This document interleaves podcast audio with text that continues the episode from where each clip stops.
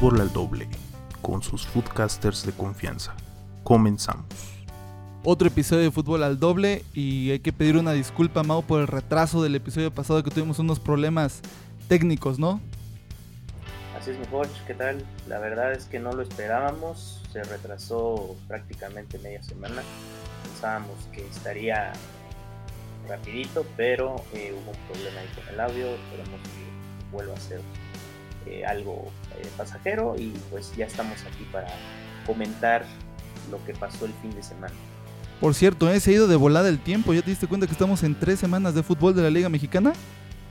Sí, ya se pasaron tres jornadas. Que se me hace que no vamos a sentir cuando llegue la liguilla. Cuando y la final. Cuando, cuando empiecen también las otras ligas que pues ya, ya están ofreciendo cosas interesantes. Cuando el Cruz Azul sea campeón. ¿No? Pues todavía falta mucho, ¿eh?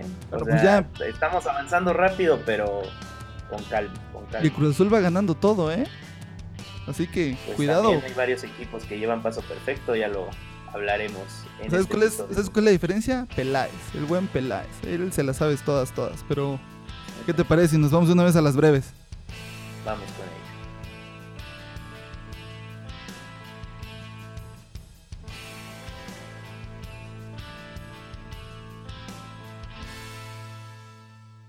Courtois no reporta con el Chelsea de cara a su primer entrenamiento. ¿Se irá al Real Madrid? En las distintas supercopas jugadas alrededor de Europa se dieron los siguientes resultados. Chelsea 0 a 2 con el Manchester City, o sea, va ganando, Manchester City. Porto 3 a 1 con el Deportivo Aves, con un golazo de nuestro Tecatito Corona. PSV 0 a 0 con el Feyenoord y pierden en penales 6 a 5. Muy mal por el Chucky Lozano que lo tenía todo ahí para ganar. Y bueno, el Paris Saint Germain pasa por encima del Mónaco 4-0, pues era evidente, ¿no? En, en la liga francesa le pegó un baile al Mónaco. Real Madrid, Milan y Arsenal ganan en sus últimos partidos de la International Champions Cup, cerrando la pretemporada europea. Bueno, pues empezamos entonces con los juegos de la jornada, que fueron dos bastante interesantes, que ya se, ve, se veían venir, que iban a ser muy buenos. Empezamos con el Cruz Azul Tigres, ¿no, Mau? Sí, mi estimado Jorge. Pues sorprendente. Eh, la verdad, me confié, había dicho que, que, Cruz Azul ganaría por lo de Guiñac y parece que, pasó, no por eso obviamente, sino porque me parece que aprovechan bien los espacios y pues ese error que deriva del gol de, Cruz Azul, o sea, lo aprovecha bastante bien. Me parece un Cruz Azul que realmente está atento en, en lo que está haciendo en el campo eh, creo que es el equipo, o, al menos el, periodo que estamos viendo ahora de, Cruz Azul que está ganando, me parece que es en el que más aprovecha cuando tiene el balón. A pesar de que en este partido eh, los Tigres tuvieron mayor posición de balón, tuvieron 70% de, del balón en todo el partido, me parece que Cruz Azul aprovecha bien sus oportunidades. Creo que eso le está ayudando mucho a catapultarse ahora como uno de los líderes del torneo y con paso perfecto. Si Cruz Azul sigue jugando, aprovechando lo que tiene con todos los jugadores que incorporó, creo que vamos a, ver un Cruz Azul dando batalla en, las fases finales. Ahora, eh, Tigres me parece que se está conformando, como ya lo, ya lo hemos visto en, en otros inicios del torneo. Tigres está un poco desconcentrado. Igual no sé si por épocas de, Mundial, eh, aportó algunos jugadores. ¿O porque no estaba Guiñac? Eh, Guiñac me parece que aporta mucho al ataque, pero también ya hemos visto cuando Guiñac no anota es porque realmente no, no está cómodo con el funcionamiento del equipo. En este caso... no fue. Eh, no fue por una supuesta calenturita. Pues sí, o, sea, yo resalto el juego más de Cruz Azul, porque Tigres, como te digo, me parece que se conforma con, con muy poco eh, muy faulero, la verdad, o sea, el Cruz Azul me parece que es de los equipos que, que está creando buena dinámica de juego y Tigres se vio desesperado y pues vimos varias tarjetas amarillas. Entonces ese juego sucio, la verdad que tiene Tigres en ocasiones, también pues colabora con la desesperación que, que tienen, ¿no? Ya para concluir el comentario, me parece que Elías Hernández está aportando muchísimo a Cruz Azul, más de lo que se esperaba a Caixinha ya destacó que pues es un jugador que está plenamente en buen momento, que quizás no hemos visto pues muchos eh, jugadores de su, de su nivel últimamente para la selección, pero creo que se está ganando. Pero ya está viejo, ¿eh? Ya está grande, tiene 30 años. últimos está dando los últimos destellos. Muy difícil va a llegar al mundial. tener un, una aparición en un equipo grande como, como Cruz Azul. ¿Tú cómo lo ves, mejor? Bueno, el, partido, pues bueno, soy azul, me gustó mucho. Francamente me gustó mucho el planteamiento táctico del Cruz Azul, a pesar de que lo apuntaste bastante bien en la posición de balón, no favoreció al Cruz Azul. El Cruz Azul metió en su juego a Tigres. Entonces le cede la pelota y Tigres, por más que atacaba, no tuvo ningún balón, eh, no tuvo ningún disparo a portería, perdón. Eh, contrario al Cruz Azul, que tuvo tres o cuatro disparos a portería. Eh, su, su, medio campo está jugando bastante bien con, Rafa, con Rafael Vaca, con Marcone y con y con Salas en el centro como medios eh, hacia el ataque cuando se ataca y como defensivos cuando se defiende. Me gusta mucho cómo está utilizando a Elías Hernández y la propuesta de Elías Hernández también de atacar como está atacando. Y sobre todo del chico este Roberto Alvarado, que es una propuesta muy interesante. Me parece que tiene 20 años el chico y tiene todas las facultades como para ir creciendo. De hecho, él es el que marca el único gol del Cruz Azul. Eh, muchas personas decían de que el Cruz Azul realmente gana por lo que deja de hacer Tigres y yo no creo eso. Yo vi el partido y el partido eh, en todo momento Cruz Azul eh, llegaba a cerrar líneas para que no tuvieran el balón y el gol de hecho cae en, uno de esos apretones que hace Elías Hernández y hace un jugadón de primera y el disparo también bastante interesante por parte de Roberto Alvarado. Mm, me gusta también la propuesta de Cruz Azul de manejar eh, más del 60% de sus jugadores o más del 50% de sus jugadores en la cancha son mexicanos. Es una propuesta muy interesante que plantea Ricardo Peláez. Entonces, eso también puede generar eh, que Cruz empiece a, volver a cosechar jugadores de su cantera, ¿sabes? Después de César Villaluz, después de Javier Aquino, no hemos visto nada. Y por parte de Tigres, pues fue un poco decepcionante su, su forma de ver el fútbol. No sé si Tuca ya está empezando a estar cansado, o porque empiezan flojos como tú dices, o simplemente porque en este partido no pudo, pero francamente, para el plantel que tienen y el dinero que han invertido eh, el equipo de Tigres debería de dar más. Ahora bien, se, dijo un rumor por ahí muy interesante de que Guiñac no quiso venir a este partido siendo tan importante frente a uno de los equipos más grandes de México, que porque no le gusta la altura y no puede jugar bien en la altura. ¿Cómo ves eso, Mau? No sé si ya lo escuchaste. Sí, este, tuvo, creo que, bueno, lo que estaban diciendo es que le dio gripa en términos breves. Yo no creo que eso sea cierto. Eh, a veces se la pasa posteando eh, historias en su Instagram. Me parece que ah, toma un, toma un papel de diva, por decirlo de alguna manera. No tiene por qué comportarse de esa forma, porque es un jugador top, o sea, el de, la liga la, le queda chica. Y esa tontería de, de, la altura creo que ya son bastantes años de experiencia. Es bastante princeso eso, ¿no? Entonces, mmm, le hizo falta a su equipo. O sea, Bastante. en el ataque, muchísimo. ¿Por qué? Cuando es como eh, Tigre se centra prácticamente en Guiñac. El equipo, cuando no encuentra las oportunidades con todos los atacantes o con el medio campo, siempre recurre a alguna genialidad de Guiñac. Y eso, es, eso se notó mucho porque no, no había ese jugador especial a quien pasarle el balón para que tirara gol o para que hiciera una genialidad entonces creo que solito se puso, se pusieron las soga. pusieron las soga, sí.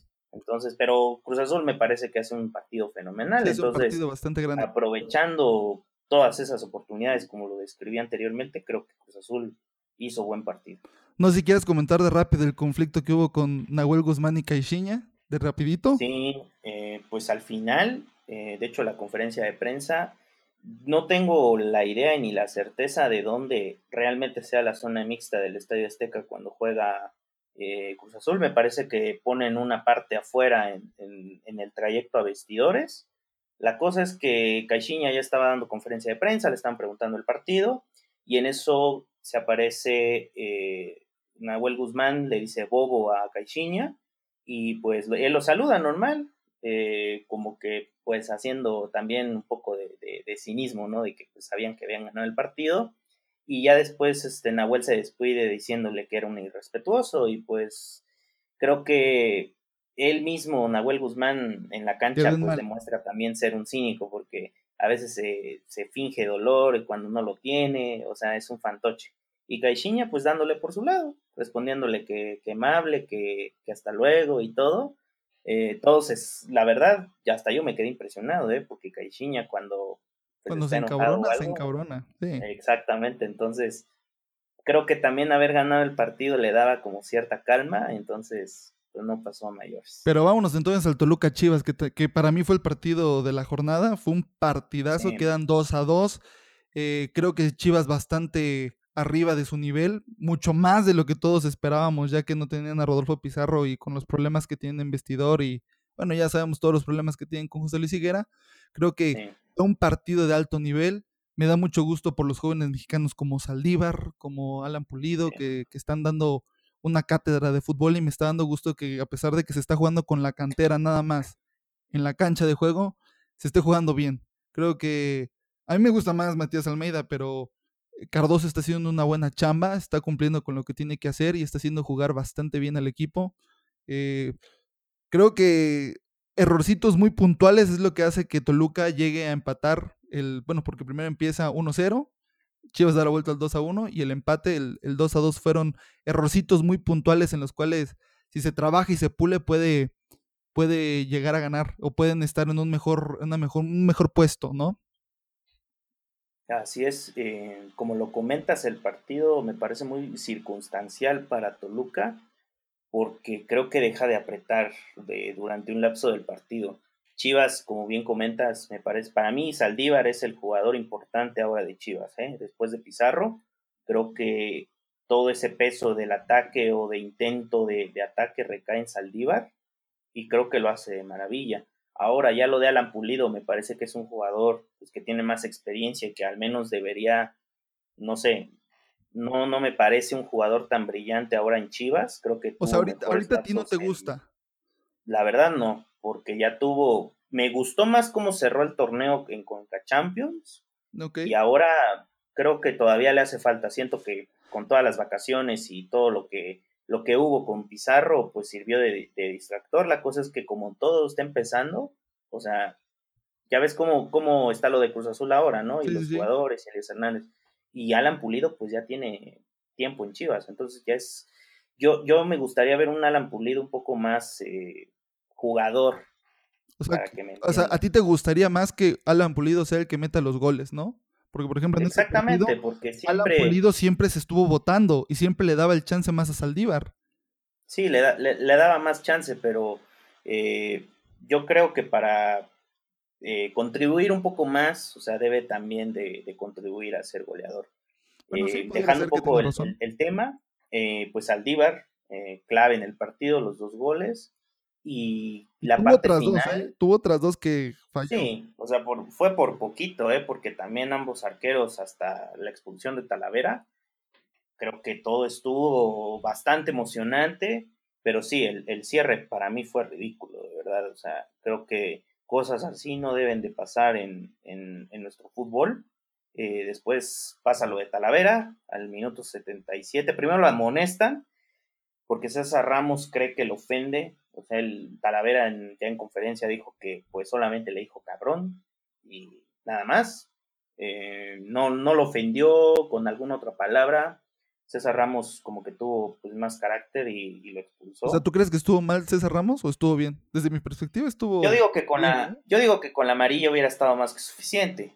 Talavera ¿eh? argumentaba, Talavera argumentaba que no dejaba sacarlo, o sea, no dejaba que siguiera el juego. Bueno, pero es que, fue por el antecedente que pasó con Morelia. Acuérdate que sacaron, sacaron, ventaja.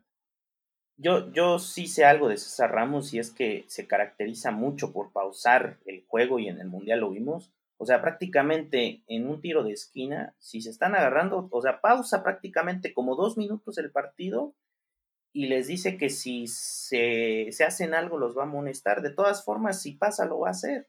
Interrumpe muchísimo el partido y eso se vio también en este partido. Interrumpió muchos lapsos del partido. Ese es un pecado mortal que tiene César Ramos.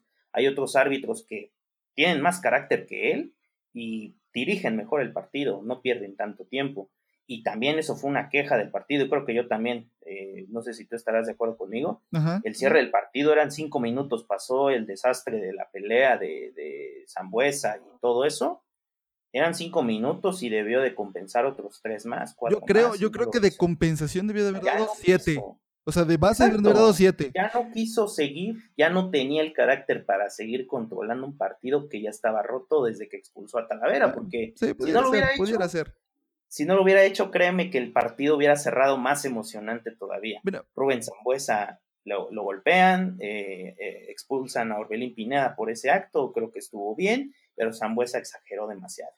Pues bueno, vamos con los resultados, Mau.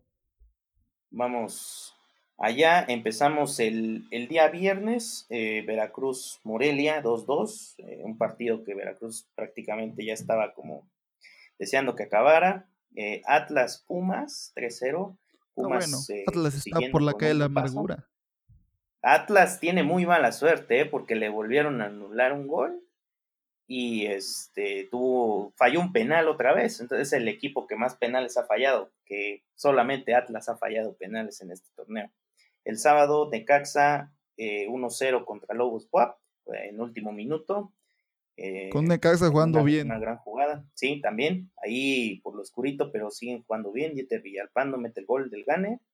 Pachuca pierde 3-1 con Miame, un Miame que pues ya lo voy a decir al rato que eh, Diego Lainez está on fire. Pachuca está por la calle de la amargura también, ¿eh? Diego Lainez on fire, on fire. Después, como lo comentamos, Cruz Azul 1-0 con Tigres, Monterrey 2-1 con Querétaro, Monterrey pues sigue tratando de, hacer un gran juego con todas las estrellas. Todavía no se encuentran, pero ahí van. Ahí van. Y pues el día domingo vimos Toluca Guadalajara 2-2, Santos Laguna 2-0 a Puebla. Santos Laguna que pues a pesar de, de haber sido campeón pues sigue ganando. Y Tijuana León para cerrar la jornada 1 1. Un partido que pues fue ríspido por momentos, pero pues León logró sacar el resultado. León que pues también no está muy bien que digamos. Pues bueno, vámonos al debate, Mau.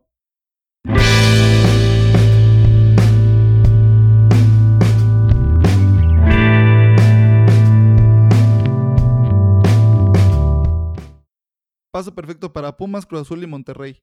En las primeras tres jornadas de la Liga MX, solo tres equipos han logrado ganar sus tres partidos correspondientes. Pumas, que ha goleado en dos de sus tres partidos, Cruz Azul, que no ligaba tres victorias desde la apertura 2006, y Monterrey, que todavía no hace valer el poder de su costoso plantel. Así que dime, Mau, ¿qué equipo ha, ha jugado mejor en estas tres jornadas? La verdad, para serte sincero, me parece que Cruz Azul ha desplegado mejor juego ha sido más consistente y pues... ¿Tú crees? A pesar, a pesar, o sea, yo siento que está como en una media, porque Monterrey tiene el plantel más caro. Pero todavía no lo ha demostrado. Y Pumas ha goleado. Pumas ha goleado, pero ha tenido rivales, eh, creo que, no, no fáciles, obviamente, porque nada es fácil, pero ha tenido rivales más accesibles. Yo creo que Necaxa no está tan fácil, ¿eh? pues abrió bien, o sea, le ganó a América y ya después el partido con Pumas la jornada pasada, pero Cruz Azul ya le ganó a Tigres, ya le ganó a Chivas, o sea, creo que ha podido hacer buenos partidos, ha logrado sobresalir los jugadores que contrataron, ahí están dando resultados, o sea, estamos viendo a un Cruz Azul que sí, tiene rato que no ligaba esos tres partidos ganados, pero también estamos viendo un Cruz Azul que juega bien, que juega diferente, que es consistente, que es preciso, y creo que muestra de ello fue el partido con Tigres, o sea, ese, ese error que hace Tigres, Cruz Azul lo aprovecha de maravilla. ¿Cuántas veces se de acuerdo ahí. Cruz Azul no ser contundente en el arco? O sea, muchas de, de, los partidos que pasaron en las últimas campañas, siempre se le recriminó a Cruz Azul que, o sea, habían delanteros de hasta España y europeos, que pero no podían meter el gol. Entonces, ahora estamos viendo un Cruz Azul más ordenado, más estructurado en todas las líneas, ¿eh? porque creo que Cruz Azul es lo que es lo que yo siento de que no se sentía un plantel tan unido, o sea, todas las líneas funcionan bien, cuerpo técnico bien, como lo decía en, la, en el anterior episodio, todo está funcionando de maravilla. Oye, ¿no será el carácter de Peláez el que está mostrando ahorita Cruz Azul? Pues si te das cuenta, Peláez está en cada partido, o sea, es, de los pocos directivos en, en, el fútbol mexicano que va a ver todos los partidos. Entonces, creo que también de ahí parten muchas cosas importantes. Tu, tu director deportivo está presente, está contigo, y creo que eso también le está dando un voto de confianza a los jugadores, al técnico mismo, a Caixinha, y está, está haciendo como una mancuerna increíble, o sea, no sé si te acuerdas, pero Caixinha y Peláez no se llevaban. Sí, eso ya. cagaron. Ya lo habíamos comentado. Historias pasadas, pero pues está dando todo, ¿no? Y creo que eso es de reconocer. O sea, Pumas también ha tenido buenos arranques en otros torneos, no ha terminado bien y, y Monterrey llega a las finales y las pierde. Entonces, me parece que Cruz Azul en este caso hay que darle, pues, el, bueno, yo le sigo dando el beneficio de la duda todavía hasta la jornada 5 para ver de qué está hecho. Y creo que hasta ahora va perfecto. Más que el paso perfecto que lleva, va más perfecto por lo demostrado en, el campo de Mira, yo, yo de los tres equipos creo que el que mejor ha jugado, y me lo voy a rifar, va a ser por Pumas. Ya que todos pensábamos que sin Nico Castillo iba a venir a la deriva el equipo, sin embargo, eh, sus refuerzos han, han, resultado bastante bien y también sin, sin su defensa lateral derecho que, que se les fue, ¿no? Se fue a Monterrey, entonces este... Se fue Jesús Gallardo. Exactamente. Pero ahorita con Felipe Mora, con Martín Rodríguez han encontrado una, un balance bastante bueno, con González que ha hecho muy buena mancuerna con Felipe Mora, Pablo Barrera se está encontrando de nuevo con el gol y está empezando a jugar de nuevo bien. El, el lateral que llegó a, a suplir a, a Jesús Gallardo es Mozo y Moses de la cantera. Entonces, eh, me, voy a, me voy a ir con, con, Pumas por esa parte que ha goleado. Dices tú que no ha ganado equipos tan grandes. Bueno, Necax está desplegando un fútbol bastante, bastante bueno con un equipo limitado, seamos sinceros. Le quitaron a jugadores muy interesantes como Barovero, como Roberto Alvarado o Igor Lichnowsky. Entonces, con ese plantel limitado, se está logrando mucho eh, Necax. Entonces, por eso yo me voy a ir con Pumas. Creo que el equipo que está teniendo más dificultades ahorita es Monterrey que a pesar de tener a Jesús Gallardo, tener a Rodolfo Pizarro, tener a Funes Mori, tener a otros jugadores más, eh, o a Barovero, el mismo Barovero, le está costando mucho desplegar ese fútbol que debería estar desplegando. Cruz Azul está haciendo las cosas bien y me está gustando cómo está compactando el equipo. Sin embargo, eh, yo creo que el carácter de Cruz Azul debería de ser el de tener la pelota y desplegar un gran nivel de fútbol. Si bien el contra Tigres eh, desplegaron el fútbol que ellos quisieron y ellos dominaron el partido porque hicieron jugar a Tigres como quisieron, se, replegaron hacia la defensa. Todas las líneas estaban defensivamente hablando y jugaron al contragolpe. Que digo, eh, que también está bien, pero a mí me gustaría ver un Cruz Azul que juegue mejor todavía. Entonces. Pues sí, le hace falta, pero yo digo que pues como lo comentas, Monterrey es el como que el más flojito, pero pues ahí están los resultados. Están los resultados. Este, y tú dime qué piensas, qué, a qué pueden aspirar estos equipos.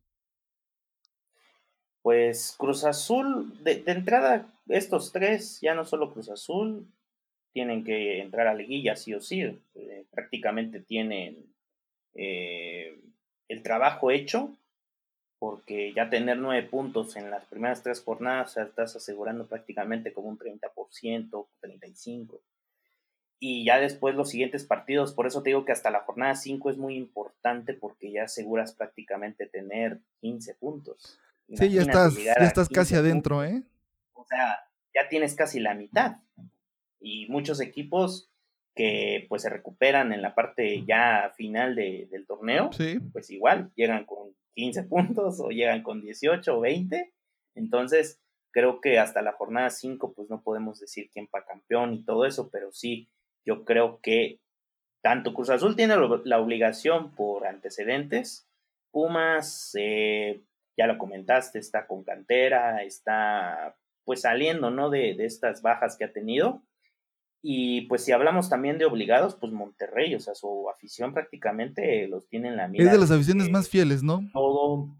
Sí, por supuesto. De los planteles más caros, perder, es que el plantel más caro. Perder, sí, exactamente. O sea, perder finales de liga y de copa, pues creo que, que sí te afecta en cierta medida. Y de hecho a Cruz Azul le afectó. O sea, estamos hablando de que pues el, el, término Cruz Azulear y el subcampeón y todo eso, o sea, prácticamente ese, ese, caso le puede pasar a Monterrey. Entonces, estamos viendo estos equipos que, que, están jugando bien ahora, pero como sabemos, o sea, el fútbol mexicano en el formato actual de torneos cortos da muchas vueltas, o sea, si ahorita, no sé, eh, un Puebla que pues luce eh, medio mal, igual le puede entrar a liguilla hasta en la jornada 17 Y hay casos en los que también empiezan jugando súper bien cinco jornadas, pero después se vienen cayendo a pedazos como le pasó a Pumas en, los últimos torneos. Entonces, eh, yo digo que el que está más obligado de estos tres a ser campeón es Cruz Azul. Yo creo lo mismo que tú, creo que el Cruz Azul es el que tiene que estar más obligado por la falta de títulos de hace 21 años, si no me equivoco. Son los que han sacado la cartera para comprar a los mejores jugadores y deben de de ganar o de pelear al menos hasta la final, al menos. Sin embargo, Monterrey también se ve obligado porque es el equipo más caro o uno de los más caros que tiene ahorita la, Liga Mexicana, aparte de que su afición se los va a exigir.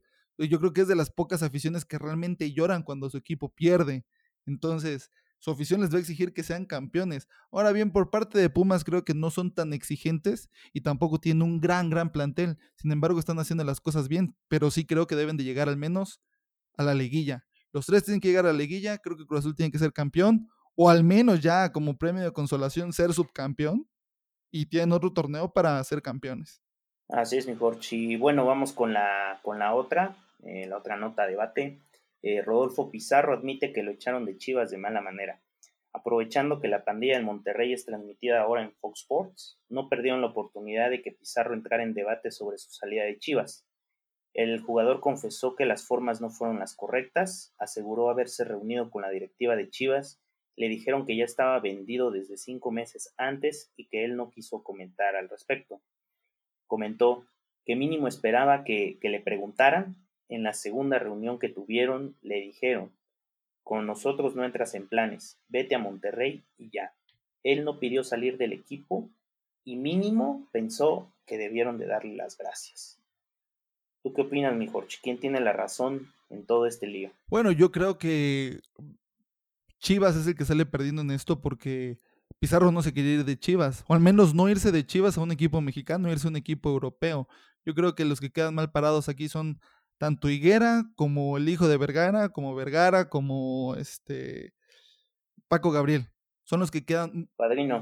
mi tío yo siento de que quedan muy mal parados ellos por cómo hicieron las cosas. Inclusive él era el nuevo referente Chiva. Si bien recordamos, ya la afición Chiva lo tenía como un ídolo o ya iba encaminado para ser un ídolo. Entonces yo creo que ellos son los que terminan perdiendo esto y creo que Pizarro de cierta forma hace bien en eh, exponer a estos personajes que están haciendo algo muy malo con Chivas.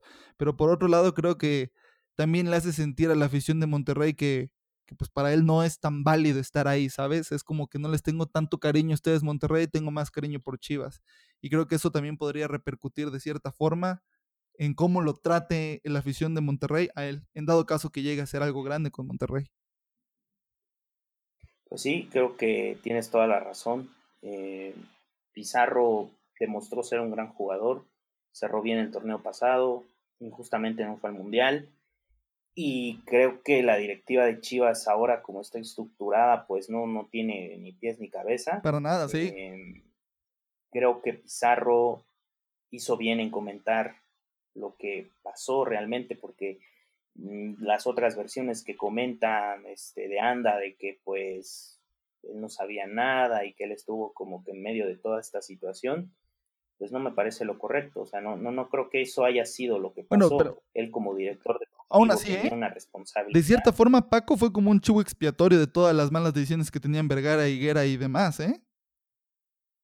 Pues en parte te diré que sí, pero con lo de Pizarro, yo creo que sí, o sea, tanto se mancharon con Almeida, porque lo vimos lo que pasó, o sea, todo, todo, todos nos enteramos cómo, cómo ocurrió, pero lo de Pizarro, o sea, es un jugador que realmente te dio vida, te dio juego y pues lo poco que podías hacer no lo hiciste, ni siquiera un apretón de manos, o sea, todo fue tan seco. Entonces creo que Chivas pues cae bajo, ¿no? O sea, si yo la verdad, sinceramente por ser americanista, yo creo que la directiva de América con lo que pasó con Peláez y con otros casos de, de que pues se van por la puerta de atrás, pues eso me parece de muy baja categoría, entonces creo que Chivas cae en este ejemplo de América, o sea, creo que tienen muchas similitudes a pesar de que son los dos grandes rivales de México, pero en las directivas creo que pues eso no, no, no es, no es algo bien. sí, no es algo bien visto, sí, tienes razón. Entonces, Eh, pues Rodolfo Pizarro para mí creo que hizo bien en, confesar estas declaraciones. Eh, creo que está teniendo un ciclo distinto el que no pensaba quedarse en Monterrey. Yo creo que él estaba pensando irse a Europa. Eh, las ofertas no llegaron, o al menos parece que no llegaron.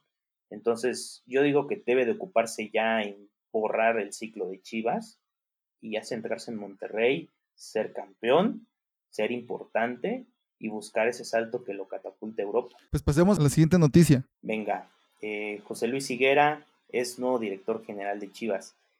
Más cambios en el plantel, ahora que el tío Higuera fungirá únicamente como máximo encargado de la institución, mientras que Amaury Vergara, hijo del empresario Jorge Vergara, asumirá el poder del grupo OmniLife Chivas. Te pregunto, mi Jorge, ¿Vergara ha condenado el éxito de su equipo dejando a Higuera como máximo responsable de Chivas? Bueno, a mí lo que me genera esto es que Vergara de cierta forma ya quiere empezar a quitar a, Higuera decir de, del grupo OmniLife, ¿sabes? O sea, antes tenía un puesto muy importante en grupo OmniLife, era el CEO. Ahorita nada más es de Chivas. Entonces me está dando la impresión de que lo va a estar utilizando como un tipo de carne de cañón. Salen malas cosas con Chivas, te corro. O sea, creo que Higuera ha hecho muy mal varias cosas cuando Jorge Vergara estuvo enfermo, al punto de que Jorge Vergara tal vez ya se dio color de lo que está sucediendo de que por él eh, la, responsabilidad de los recientes fracasos, los recientes problemas financieros y demás con Chivas, tienen cierta responsabilidad con Higuera. Entonces creo que Jorge Vergara está eh, metiéndolo para fungir como para rayos.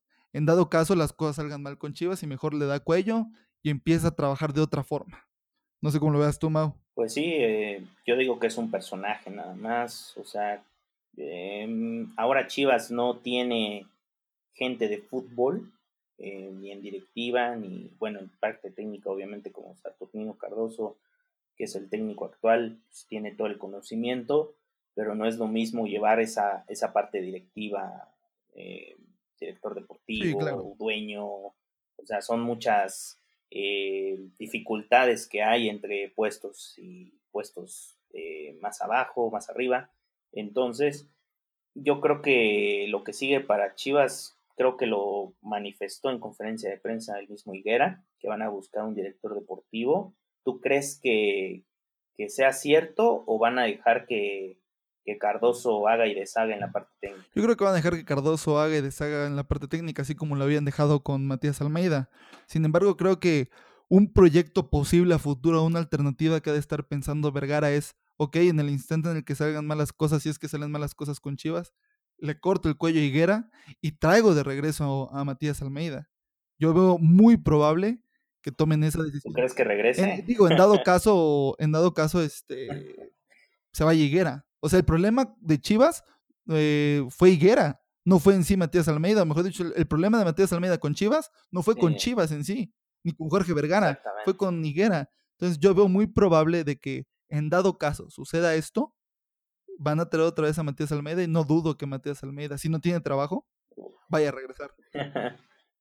pues qué buena hipótesis has planteado, ¿eh? Yo creo que podría ser una importante, pero pues ya veremos cómo le va a Chivas en este andar en este torneo, que pues es el único grande que no ha ganado tres jornadas y ni una victoria todavía. Pues ya veremos qué es lo que sucede. Pues vámonos con las claves de la jornada.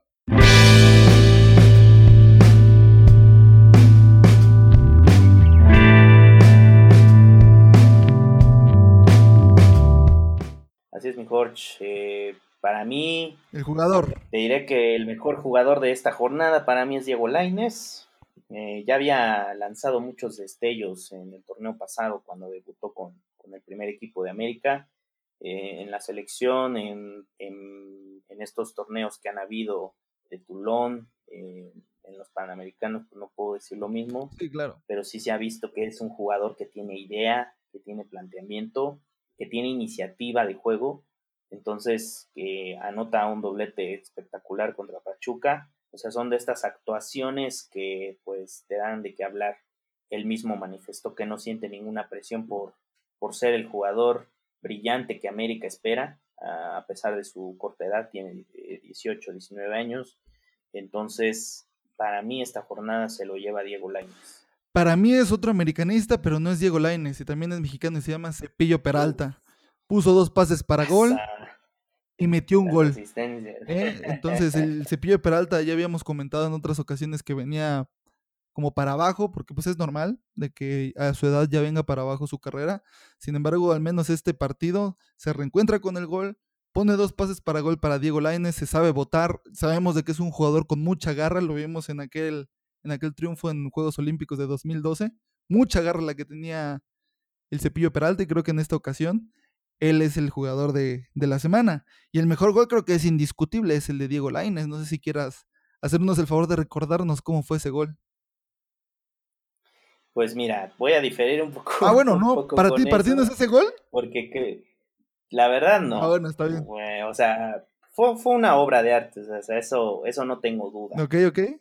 Pero yo sí quisiera destacar pues a, al equipo que pues tiene paso perfecto en este caso, que es Pumas.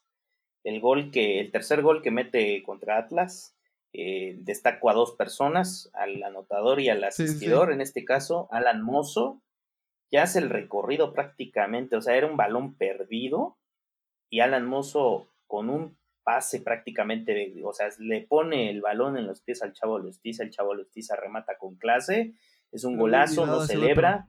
Eh, creo, creo, creo que este gol tiene mucha valía porque es de un joven que pues, está demostrando que no le hace falta Gallardo Pumas. Y pues de un jugador que pues para mí no, no, no ha tenido mucha justicia deportiva como Chavo Lustiza que pues la verdad lo han traído de equipo en equipo. Entonces creo que, que en Pumas ahora es un gran jugador, una ¿eh? buena consistencia. Es un gran jugador. Para mí siempre va a ser el Chavo Lustiza tenga la edad que tenga es un jugador pues, Pues ya veremos si sigue siendo así cuando sea más grande. El director técnico para ti, ¿quién es? Para mí es Caixinha, que hace entrar su planteamiento táctico, genera la victoria del Cruz Azul, hace entrar en su juego a Tigres. Y pues vaya, lo demás es historia 1-0 en la cancha del Azteca. Pues para mí el mejor técnico de esta jornada es David Patiño. Eh, pues creo que voy a A ver, usar tus argumentos del inicio, pues está haciendo buen uso de la cantera. eh, para comentarlo, eh, Marcelo Díaz dejó Pumas a media semana, ya se estaba especulando lo de su ida a Argentina, eh, se termina dando, y pues él mismo termina como de afianzar el, el equipo, ¿no? O sea, incorpora algunos refuerzos que llegaron de Cruz Azul, echa mano de la cantera, entonces me parece que, y también tiene la experiencia, porque él, él era técnico de inferiores en Pumas antes de llegar al primer equipo. Entonces, creo que Pumas está en buenas manos y pues ya veremos si Ojalá sigue y este siga paso mejorando. perfecto de David Patiño. Y el equipo de, para ti de la Pumas. semana es... no, Pumas. eh, Por fin O sea, coincidimos. Ah, finalmente, eh, se, se le critica a Pumas de que le ganó 3 a 0 al Atlas. Bueno, una forma de respetar al rival cuando no hace bien las cosas es metiendo los goles, ¿no? Y domina el partido, juega un, buen, juega un buen fútbol, sabe utilizar a su cantera, echa mano de todos sus jugadores, le mete una goliza a Atlas en su cancha, o sea, de visitante. sí. O sea, Puma es el mejor equipo. Dicen también otros por ahí, es que el Atlas fue el de los errores, pero los capitalizó Pumas, eso es lo importante, que haya capitalizado Sí, los goles. exactamente. Hizo Y el juego muy bueno, el juego muy bueno. Por eso yo le doy el equipo de la semana a Pumas. ¿Tú? Igual. Pues, coincidimos, coincidimos. Por fin, por fin. Pues eso es bueno que hayamos coincidido. Pues entonces ya cerramos este episodio de Fútbol al Doble Mau. Dame tus redes sociales. Así es mejor. Arroba Mau Martínez S en Twitter e Instagram. Las tuyas. Jorge35 en Twitter e Instagram. Tenemos el correo de Fútbol al Doble por si nos quieren escribir. Y nosotros vamos a leer todo lo que ustedes nos escriban, ¿no, Mau? Así es. eh, fútbol al doble arroba gmail.com. Cualquier comentario. Solicitud de patrocinio. Eso es está muy bien, ¿eh? Un patrocinio no nos haría nada mal. Así es. Y pues las redes sociales, arroba fútbol al doble en Facebook y en Twitter. Eh, ahí les estaremos anunciando cualquier cosa que suceda en el podcast. ¿Quieres dar el mensaje de despedida, Mau? Venga, mi coach. Pues me parece que, que no hay equipo perfecto, no hay paso perfecto, sino que el que termina siendo campeón, el que termina siendo campeón es el perfecto. Perfecto, pues entonces despedimos este episodio. Bye. out.